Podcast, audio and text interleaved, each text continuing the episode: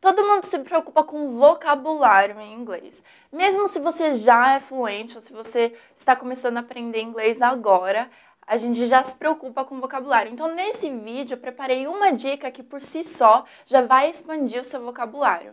O meu nome é Sara Scarcelli, para quem ainda não me conhece, e eu tava lembrando de uma história de quando eu era criança e eu fui nadar na represa Guarapiranga. Não sei se você já teve a oportunidade de conhecê-la aqui em São Paulo.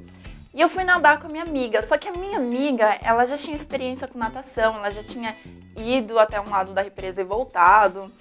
E eu já nem sabia nadar. Então você já vê aí a diferença gritante entre eu e minha amiga. E o que aconteceu foi que, para minha surpresa, eu fiquei completamente desesperada. Eu comecei a, a me afogar. Eu fiquei em desespero total e eu fiz o que todo mundo, obviamente, não deveria fazer quando está se afogando, que é entrar em desespero. e foi o que aconteceu comigo. E a minha amiga começou a falar assim: Sara, calma, calma. E eu, socorro, socorro! E me afogando e tentando puxar ar e fazendo aquele escândalo, porque eu realmente acreditei que eu estava prestes a morrer afogada, de verdade. E a minha amiga falou assim: Sara, é, se apoia aqui em mim, que, que eu vou nadar até a gente chegar, voltar no PR. E eu não ouvia nada que ela estava falando. E ela, Sara, me escuta! Sara, fica calma! Sara, apoia em mim. E eu lembro que quando eu apoiava nela, eu acabava afundando ela e afogando ela para eu poder puxar ar. Enfim, foi um desastre total, tudo porque eu não ouvia o que ela estava dizendo. Agora, alguns experts de natação vão dizer que é de salva-vidas que não se deve nunca oferecer sua ajuda. Eu não sei, eu não sei como que é a situação na, em salva-vidas mesmo. Porque a partir do momento, ela repetiu 10, 15 vezes, mas a partir do momento que eu decidi ouvi-la e eu percebi que a minha vida estava no estava dependendo do quanto eu iria confiar nela ou não, foi quando a gente eu consegui segurá-la e ficar né, acima da água para respirar enquanto ela nadava e puxou a gente pro Pierre. Foi quando eu consegui sair daquela represa que eu estava apavorada. Isso me faz pensar o quanto a confiança é importante, confiança em quem sabe o que está fazendo. Então, você que está aqui buscando aprendizado com inglês, eu quero agradecer pelo voto de confiança que você tem me dado, porque já são, acho que minha vida, minha vida inteira eu dediquei e eu tenho dedicado e eu vou continuar dedicando para resolver o, a, a cada aspecto do aprendizado de inglês que os meus alunos têm, inclusive você.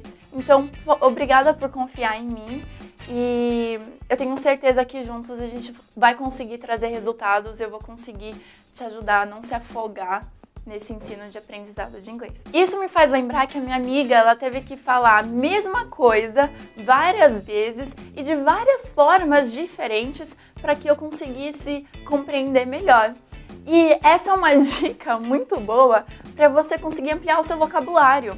Porque se você descobrir diversas formas diferentes para falar a mesma coisa, você não precisa ficar é, repetindo a mesma palavra e ficar monótono no seu diálogo, na sua escrita. Então, trouxe aqui algumas palavras super úteis para você que você vai poder ampliar o vocabulário. Como, por exemplo, a palavra cansado em inglês. Repita comigo, é tired. Tired. Good outros sinônimos, palavras que significam a mesma coisa que cansado em inglês, que agora você pode usar e abusar para mostrar que você conhece o vocabulário é exhausted. Repita comigo. Exhausted.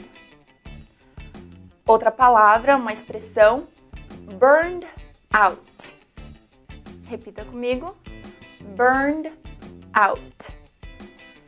E a última que eu trouxe para você, essa é um pouco mais difícil, mas é bem comum, você também pode usar e significa a mesma coisa que cansado, é weary. Weary. Outra coisa que eu pensei é quando a pessoa pergunta para você, e aí, como que você tá? E a gente costuma gostar, a gente tá bem confortável com a palavra fine. fine, que é bem, estou bem, estou, tá tudo bem. e outras palavras para você não ter que ficar boring, para não ficar chato, é usar good, por exemplo. Então vamos lá. Good. Repita comigo. Good. Tem joyful. Joyful. E great. Great. Então, olha só, de uma palavra fine, você já tem outras três que você pode usar e significa a mesma coisa, que é bem, com alegria, estou ótima. Uma outra que é muito comum, que talvez a gente sinta todo dia, é a fome. Hungry. Hungry. Mais três palavras que significam estar com fome. Starving. Starving. Famished. Famished. Ravenous. Ravenous. Gente, essas três palavras poderosas significam estar com fome, faminto, com muita fome, que é o hungry. Viu só como essa dica por si só já vai ampliar o seu vocabulário de uma forma que você escreva melhor, se comunique melhor e até mesmo aperfeiçoe o seu entendimento. Quando você for assistir filmes, séries ou fazer uma leitura, por exemplo. Agora eu tô curiosa para saber quais dessas palavras você já conhecia, qual você não conhecia, qual que você achou a mais interessante. E agora o meu desafio, acima de tudo, é para você praticar, colocar todo esse conhecimento em prática. Você pode praticar aqui mesmo, começar por aqui nos comentários já testa, tenta formar uma frase e testar uma dessas palavras novas. E me fala também se tem alguma palavra que você gostaria de saber, outras palavras que significam a mesma coisa, porque aí eu posso te ajudar mais uma vez a expandir seu vocabulário.